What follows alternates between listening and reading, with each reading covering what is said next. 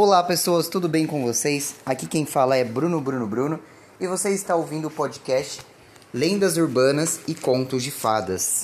Bom, nessa tarde de calor resolvi contar uma história para vocês. Na realidade eu recebi um e-mail do Luan da cidade de Garanhuns, Pernambuco, é, pedindo uma história bem famosa, já conhecida pela maioria de vocês. Ou se não por todos vocês, né? A história que ele pediu foi a Cinderela, contada pelos irmãos Green. Então, ok, gente, vamos lá. Bom, e como sempre, é, se você gosta desse canal, se você gosta desse podcast, você pode me patrocinar. Não precisa ser um valor alto, pode ser o que você quiser me dar. A minha chave Pix tá na descrição desse episódio. Muito obrigado, galera. E se você quiser pedir um conto também, pode ser o conto que você quiser. É, me manda um e-mail. O meu e-mail também tá na descrição desse episódio.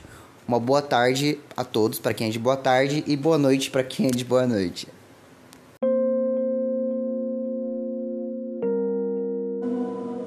Era uma vez um homem muito rico e ele tinha uma esposa que adoeceu gravemente.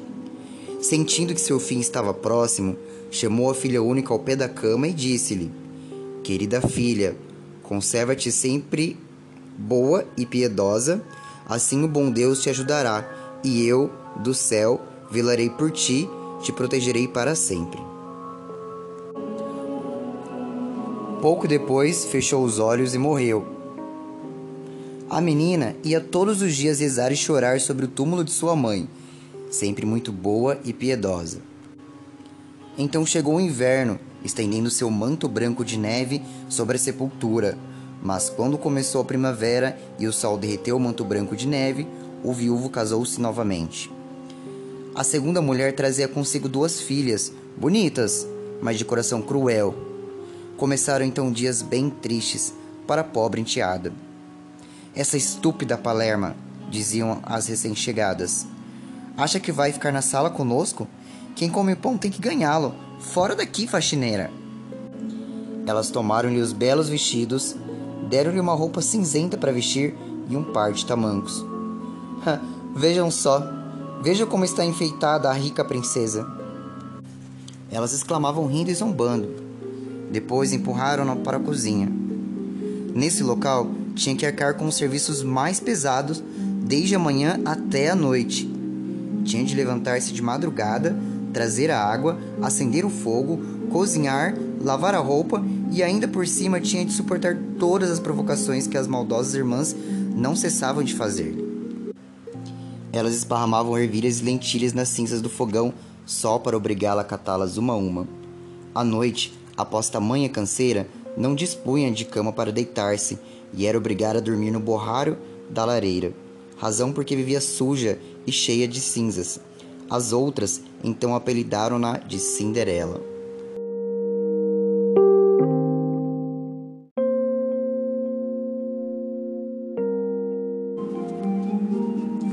Certa vez, tendo de ir a uma feira, o pai perguntou às duas enteadas o que desejavam que lhes trouxesse.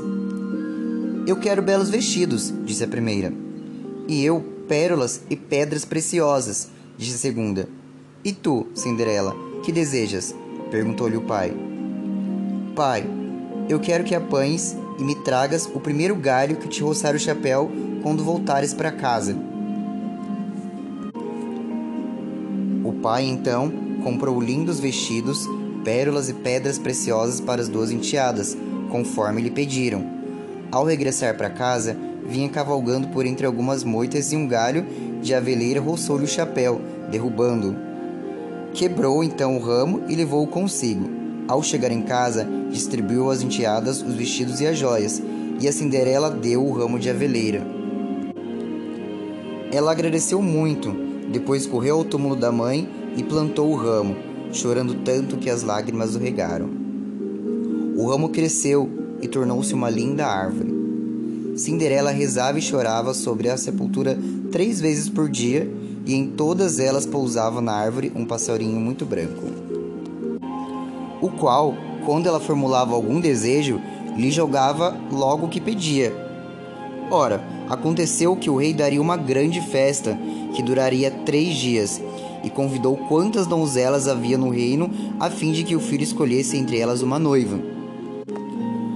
As duas irmãs, ouvindo que também participariam da festa, ficaram radiantes de alegria e maldosamente chamaram Cinderela, ordenando-lhe: Penteia-nos o cabelo, engraxa-nos os sapatos e verifica se as civelas estão bem seguras, pois temos que ir à festa no castelo do rei. Cinderela obedeceu com a mesma bondade de sempre, mas não podia conter as lágrimas, pois também gostaria de ir ao baile. Portanto, foi pedir à madrasta que lhe desse permissão para ir. Mas essa exclamou: Tu, Cinderela, mas está sempre tão suja e cheia de cinzas, como pretendes ir à festa? Não tens vestidos nem sapatos e queres dançar?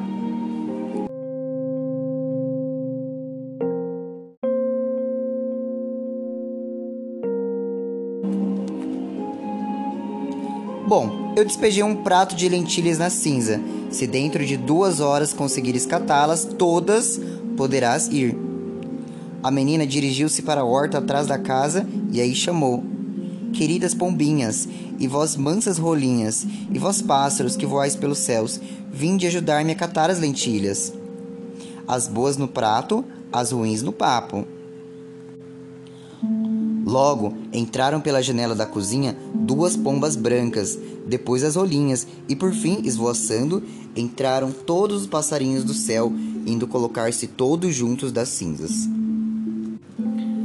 As pombinhas assinaram que sim com as cabecinhas e puseram-se pique-pique-pique, começaram a catar. Então os outros imitaram-nas, recolhendo no prato todos os grãozinhos melhores. Antes que tivesse decorrido uma hora, tinham terminado a tarefa e saíram voando por onde tinham vindo. Cinderela, felicíssima, foi correndo levar o prato à madrasta, certa de poder ir ao baile, mas a madrasta disse-lhe: Não podes ir, Cinderela. Não tens vestidos e não sabe dançar. Todos zombariam de ti. Cinderela então desatou a chorar.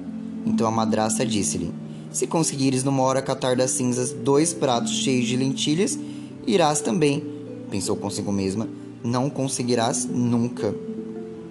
Depois que a madraça despejou os dois pratos de lentilha novamente nas cinzas, a moça foi à horta atrás da casa e chamou: Queridas pombinhas, e vós mansas rolinhas, e vós pássaros que voais pelo céu, vinde ajudar-me a catar as lentilhas, as boas no prato, as ruins no papo.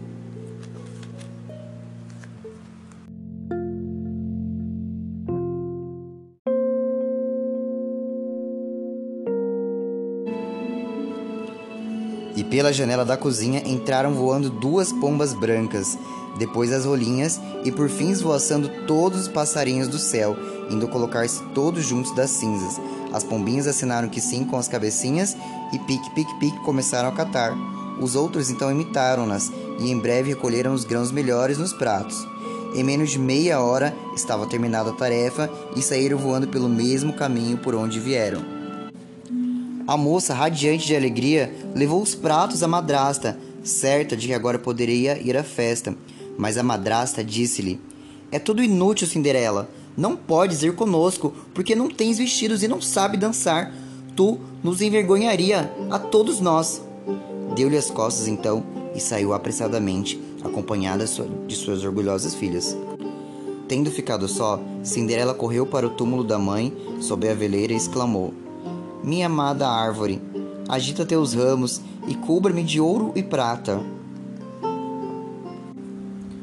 O pássaro, então, que estava pousado na árvore, atirou-lhe um lindo vestido de ouro e prata, e sapatinhos bordados de seda e prata. Com a maior rapidez, ela vestiu-se e foi à festa. Estava tão linda que as irmãs e a não a reconheceram e julgaram que fosse uma princesa desconhecida. Assim, trajada de ouro e prata. Nem de longe pensaram em Cinderela, julgando-a em casa, em meio à sujeira, catando lentilhas da cinza. O filho do rei, o príncipe, foi a seu encontro, tomando-a pela mão, dançou com ela a noite toda. Não quis dançar com nenhuma outra, não abandonou sua mão, e quando alguém a convidava para dançar, ele dizia: Não, esta é minha dama. Cinderela dançou até bem tarde. Depois quis ir embora, mas o príncipe disse: Vou acompanhar-te. Isso porque desejava saber de onde vinha tão encantadora moça.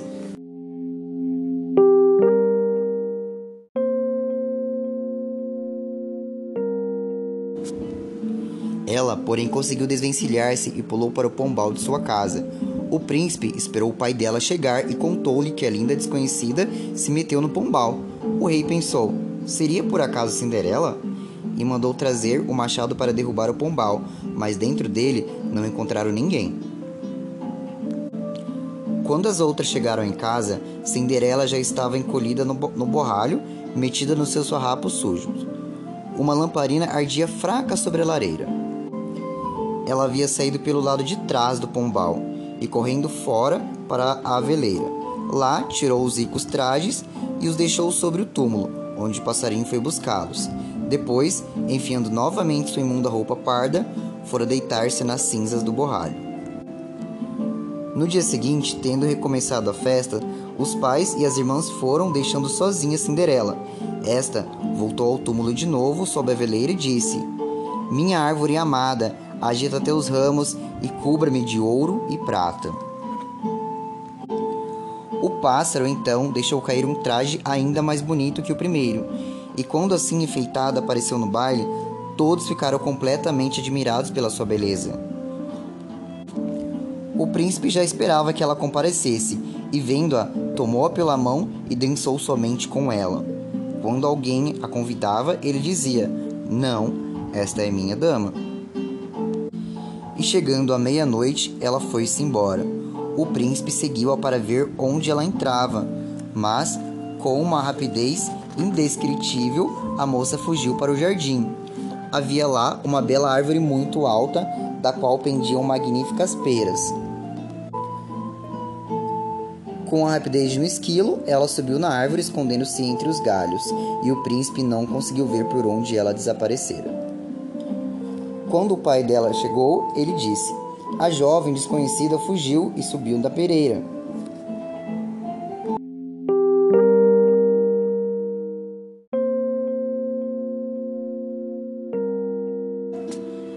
O pai ficou pensativo. Seria Cinderela? Então mandou que trouxessem o machado e cortassem a árvore, mas não havia ninguém lá em cima. Quando as outras entraram na cozinha, viram Cinderela deitada, como de costumes, nas cinzas do borralho. É que ela havia pulado pelo outro lado da árvore e, correndo, fora à sepultura, deixara o pássaro seus ricos trajes sob a aveleira e vestira rapidamente a suja roupa parda. No terceiro dia, quando os pais e as irmãs se foram para a festa, Cinderela tornou a voltar à sepultura da mãe, dizendo à veleira: Minha árvore amada, agita teus ramos e cubra-me de ouro e prata. E o pássaro prontamente tirou-lhe um vestido tão magnífico e reluzente como nunca tinha visto, além dos sapatos que eram de ouro. Quando ela surgiu na festa assim, enfeitada, os convidados ficaram mudos de admiração. O príncipe dançou somente com ela, e se alguém a convidava para dançar, ele dizia: Não, esta é minha dama. À meia-noite, Cinderela teve de ir embora, e o príncipe quis acompanhá-la novamente, mas ela fugiu tão velozmente que não lhe foi possível segui-la. Entretanto, usando de astúcia, o príncipe mandara passar uma camada de piche na escada, de modo que quando a moça fugiu, seu sapatinho esquerdo ficou grudado. Ele o apanhou. Era um minúsculo sapatinho elegante e inteiro de ouro. Na manhã seguinte, foi à casa do pai das moças e disse: Só me casarei com a moça a qual servir este sapatinho de ouro. As duas irmãs ficaram loucas de alegria, pois tinham um pé bastante pequeno. A mais velha, então, levou o sapato para o quarto e tentou calçá-lo diante da mãe. Mas o dedo polegar não cabia dentro do pequeno sapatinho então a mãe deu-lhe uma faca e disse: Corta o dedo, minha filha. Quando fores rainha, não terá mais que andar a pé.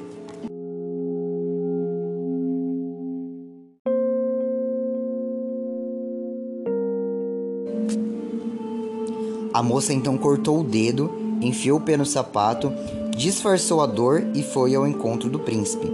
Este então levou-a no seu cavalo como noiva. Ao passarem perto da sepultura, duas pombinhas brancas que estavam pousadas na veleira disseram: Olha lá, olha lá, sangue no sapato há, a verdadeira noiva ainda em casa está. O príncipe, voltando-se, olhou para o pé da noiva e viu sangue escorrendo. Então virou o cavalo e reconduziu a falsa noiva para sua casa, dizendo que não era aquela, e mandou que a irmã calçasse o sapato. Ela foi para o quarto e conseguiu enfiar os dedos. O calcanhar, porém, era muito grosso e não podia entrar.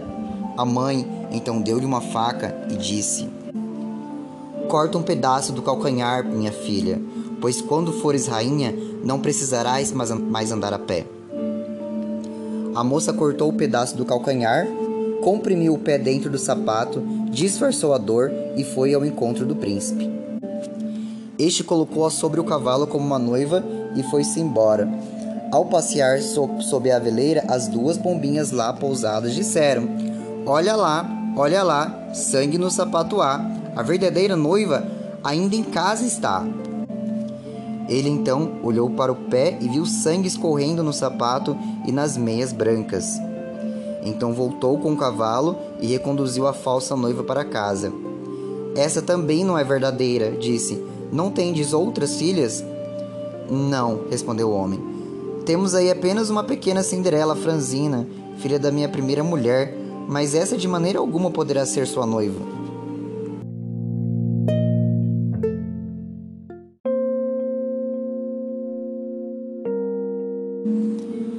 O príncipe então desejou vê-la e mandou que a chamassem, mas a madrasta respondeu: Ah, não, anda sempre tão suja que não pode apresentar-se.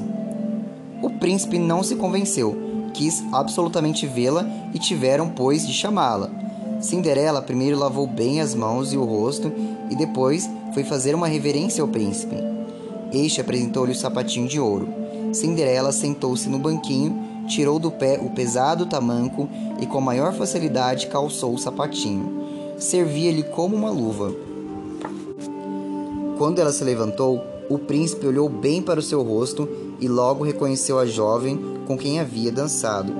É esta, é esta a verdadeira noiva! exclamou ele satisfeito.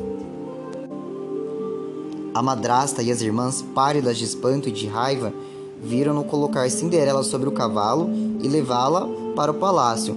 Ao passarem juntos da veleira, as duas pombinhas brancas pousadas lá disseram: Olha lá, olha lá, sangue no sapato não há. A verdadeira noiva já contigo está. Depois desceram voando e pousaram nos ombros de Cinderela, uma de cada lado.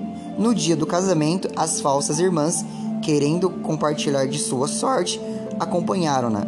A caminho da igreja, a mais velha colocou-se à direita da noiva e a mais nova à esquerda. As pombas então arrancaram um olho de cada uma. Quando saíram da igreja, a irmã mais velha colocou-se à esquerda da noiva e a mais nova à direita. As pombas então arrancaram de cada uma o outro olho.